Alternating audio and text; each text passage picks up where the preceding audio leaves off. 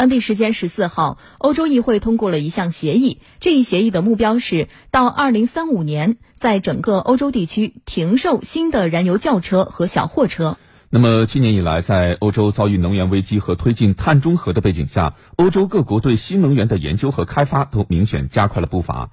氢作为一种清洁高效的能源，已经开始替代传统燃油动力在欧洲的汽车和火车上使用。近日，德国的一家公司又成功把使用氢动力的飞机飞上了天。这架四座的小型飞机完全使用氢动力，已经成功试飞了超过一百小时。氢动力飞机可以实现温室气体零排放，而且燃料费用也比普通的航空煤油便宜三分之二。氢燃料动力是一种既有利于环境，又在商业上有利可图的新技术。目前，在欧美国家有三到五家公司正在进行这方面技术的研发和试验。我身后这架四十座的载人飞机将在两年后改造为氢动力飞上蓝天。按照欧盟制定的减排计划，二零三五年欧盟将禁售燃油汽车，二零五零年实现碳中和。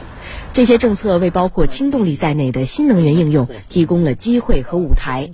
在德国政府上周召开的二零二三年能源对话上，政府和企业界已达成共识，今年将是新能源加速发展的一年。